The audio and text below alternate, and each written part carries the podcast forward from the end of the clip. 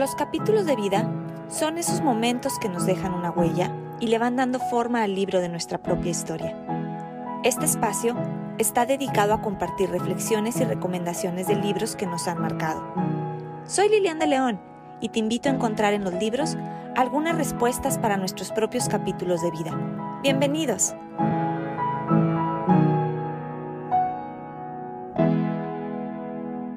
9 de abril de 1995 Costa de Oregón. Si algo he aprendido en mi larga vida es esto.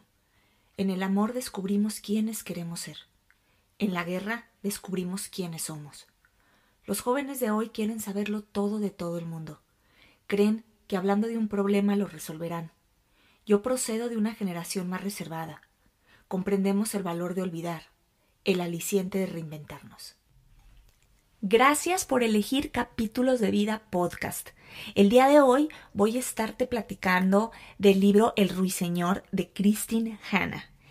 Y precisamente acabas de escuchar la manera en que comienza este libro, esos fragmentos donde empieza la narración en el, digamos, presente, aunque ya no es tan presente, estamos hablando de 1995, pero a lo que me refiero es que este libro se maneja en dos tiempos que más adelante te platicaré. Hoy quiero venir a contarte de esta novela histórica que llegó a mí por varias recomendaciones. De, viva voz me lo recomendaron, lo vi también mm, muy recomendado en Goodreads y pues me decidí, me decidí a leerlo. El título original está en inglés, la autora es estadounidense y no es un libro nuevo, fue un libro publicado en el 2016 y su autora tiene pues una historia de veras de perseverancia, pues ella no se cansó de escribir y de escribir y realmente sus otros títulos no habían tenido el éxito que tuvo El Ruiseñor. El Ruiseñor ya fue su libro número 20 y realmente ha sido un hit, una novela que nos ha cautivado a muchos. Y no, pero perdón, no fue el, libro, el 20, fue su libro número 22, 22. Ella es licenciada en Derecho y también escritora, nunca dejó esta pasión por escribir y en la actualidad ha vendido más de 4 millones de copias. Se mantuvo en altos lugares en el New York Times y precisamente escritoras como Isabel Allende reconocen el talento de Christine, así como la historia que engloba este libro, por la manera en que está narrada, por la esencia de su historia, por los personajes. ¿De qué se trata? Bueno, esta novela, como les digo, es histórica y eh, eh, nos vamos a encontrar en la Segunda Guerra Mundial en Francia cuando es invadida por Alemania, por los nazis. Y la historia, en este caso, los protagonistas no van a ser personajes masculinos. Aquí lo interesante es que los personajes son mujeres.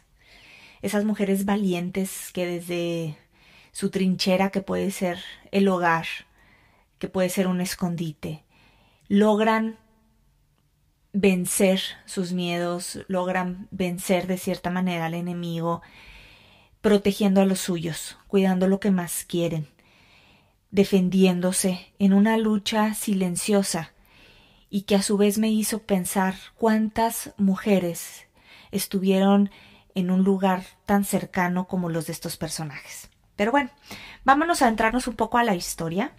La historia, como les decía, es son dos mujeres hermanas muy diferentes entre sí. La mayor, Vian, es ama de casa, esposa, madre de una hija de Sophie, y ella es fiel a las tradiciones, se nota desde un principio cuando empiezas a leer las primeras páginas o el capítulo donde habla de ella, que es una mujer enamorada de su marido, es una mujer enamorada de la vida, que vive en su mundo color de rosa a pesar de, de su historia que tiene de, con su familia.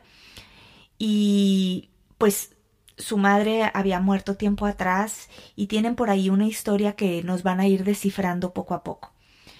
Esta, ella es una persona muy romántica, muy entregada y que incluso cuando despide a su marido para irse a la guerra, ella no cree que Francia vaya a ser invadida, ¿no? Ella está en este mundo color de rosa de eso no va a suceder. Por otro lado, tenemos a su hermana, Isabel, la menor, una mujer muy valiente, muy osada, de cierta manera eh, una mujer rebelde, de estas chicas que tenían problemas en la escuela precisamente por no seguir los lineamientos, por cuestionar, por querer hacer lo que ellas creían que era correcto y estuvo hasta pasando por diferentes escuelas y a la hora de la guerra pues ella va a mostrar este, esta fortaleza de carácter y va a poder enfrentar la guerra de una forma muy distinta a, Bian, su hermana, pero las dos, desde, como les digo, desde su trinchera, van a lograr mucho y nos van de veras a estrujar el corazón.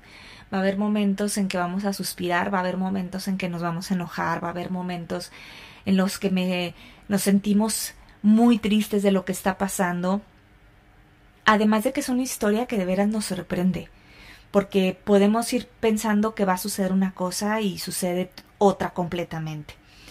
La historia, como les decía, eh, se maneja en dos tiempos, lo que se supone que es el tiempo presente en Estados Unidos y el narrador o la narradora no sabemos exactamente quién es, ¿sí? No lo vamos a saber sino mm, ya prácticamente al final del libro y durante la historia pues estamos tratando de adivinar quién será, quién será esa mujer eh, que nos está contando la historia y empezamos a hacer nuestras conjeturas y a mí esa fue una parte que me mantuvo muy picada en el libro que me mantuve, que lo quiero seguir leyendo para saber quién es, porque realmente pues, pues tenemos ideas, pero nada contundente. Y obviamente la parte cuando se va a la época de la guerra, de la invasión nazi a Francia. Y ahí podemos ver la valentía y la capacidad de resiliencia de las mujeres, de todas las mujeres eh, judías o no judías, todo lo que tuvieron que enfrentar. Y hablando, por ejemplo, de las mujeres francesas, que en sí no eran perseguidas como las judías, pero cómo la vivieron difícil, sobre todo aquí nos muestran el panorama con el racionamiento de comida, pues la comida iba primero a los alemanes y ya las obras era lo que les vendían a, a los franceses, a las francesas, porque pues la mayoría de los hombres se habían ido a la guerra, entonces ellas solas luchando estos momentos tan difíciles con sus hijos y enfrentando toda esta situación donde pues cerca también tenían a pues a mujeres judías y que veían frente a sus ojos eh, las consecuencias que tenían solo por el hecho de ser judías. En esta novela como les digo, los argumentos son muy buenos, la historia está muy bien escrita, está muy bien entrelazada, es una novela que, que puedes mantener el hilo perfectamente, que no te pierdes, no son muchos los personajes tampoco, entonces es, es fácil de digerir. Y cada personaje tiene su toque. Inclusive uno de ellos, uno de los personajes masculinos nazis, que pues nos van a dar la vuelta a lo que a lo mejor esperábamos de él y vamos a ver esa parte de bondad en su corazón. Y que yo creo a manera muy personal, a título personal, que en la guerra así fue, ¿no? No todas las personas tenían esta, esta sed de, de, de, de venganza, de matar, de eliminar, de maltratar. Yo creo que muchas personas estuvieron en la guerra porque ahí la vida los puso, pero en su interior eran personas realmente con un sentido de empatía por los demás y que sentían el dolor ajeno y que por otro lado estaban entre la espada y la pared por en la posición que se, que se encontraban, ¿no? Yo creo que la guerra trae mucho de esto porque finalmente quienes están luchando, mm, muchos de ellos no están ahí con la intención de lastimar a otros, ¿no? Sí con la intención de defender a su país, pero no con la intención de lastimar a otros. Pero bueno, ahí ya nos meteríamos a temas más filosóficos, ¿no? Y ahorita estamos aquí para hablar de esta, de esta novela. Cada escena es muy fácil verla por lo bien narrado que está. Casi, casi sientes hasta el olor de lo que te están describiendo, ¿no? O sientes cómo está el clima, cómo te lo están describiendo, lo que están viviendo, los momentos de frío, lo que sentían dentro de la casa con todas estas carencias. Por otro lado, eh, Isabel, que estaba luchando de una manera diferente, podemos ver también o sentir todos esos espacios en los que se metía, toda esa angustia, todo ese nervio, ¿no? En sí es una novela que yo recomiendo mucho, la recomiendo también para personas que no estén acostumbradas a leer y que quieran eh, comenzar el hábito de la lectura. Este es un muy buen libro por la sencillez de su narración, por eh, la trama que realmente engancha y por los personajes que están muy claros unos de otros y no hay no hay duda de que vayamos a confundir uno con otro como en muchas lecturas sucede. A mí me hizo reflexionar mucho, me hizo valorar la vida que tenemos. Como mujer también, eh, todas las ventajas que tenemos actualmente, a pesar que todavía hay muchas cosas por hacer, hablando de los derechos como mujeres, bueno, pero hemos avanzado muchísimo. Y por otro lado, tratar de ponerme en los zapatos de todas estas mujeres que tuvieron que vivir todos estos años de dolor solas, sin, sin los hombres, sin su familia, sin sus, sus, maridos, sus padres, sus hijos mayores de edad, y que tuvieron que quedarse con los niños. La historia, además, eh, nos va metiendo en una trama de qué manera van a estar unidas las dos hermanas, Isabel y Bian, y de qué manera van a enfrentar estos momentos tan difíciles, cada quien desde su manera de ser, desde su visión de la vida, desde lo que creen que es correcto hacer. Y finalmente también es una historia de amor familiar, de aceptación, de perdón y de lealtad. Indiscutiblemente les recomiendo leer la obra El Ruiseñor de Christine Hanna. Como les digo, el, idioma original es en inglés. Quienes les guste leer en los idiomas originales lo pueden encontrar o lo pueden encontrar en español, en audiolibro, en, en electrónico o en papel. Pero de veras es un buen libro. También se los recomiendo si quieren hacer algún regalo.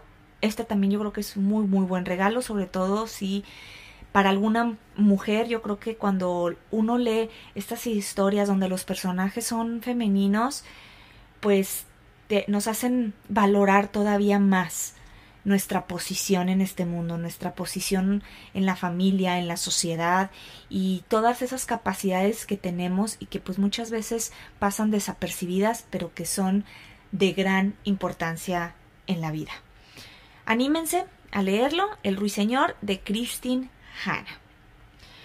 Pues bueno, aquí termino eh, la reseña o esta recomendación. Eh, recuerda si quieres hacerme algún comentario, alguna pregunta, me encuentras en Instagram como arroba los capítulos de vida. Y aprovecho también para hacerte una invitación. Estoy escribiendo una columna semanal en soliradio.com.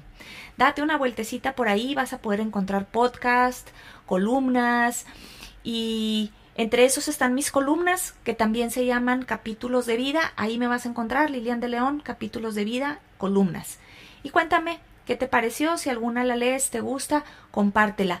Al igual que este, este episodio, si te gustó, échame una mano, compártelo, platícalo, ponlo en tu Instagram para que más personas puedan darse cuenta de esta recomendación y si están buscando un libro que leer pues puedan tener el ruiseñor como una de sus opciones. Pues bueno, te agradezco el que hayas llegado hasta aquí. Gracias por darme tu tiempo. Gracias por elegir capítulos de vida podcast. Y no me quiero ir sin antes recordarte que en cada libro podemos encontrar respuestas a nuestros propios capítulos de vida. Hasta la próxima.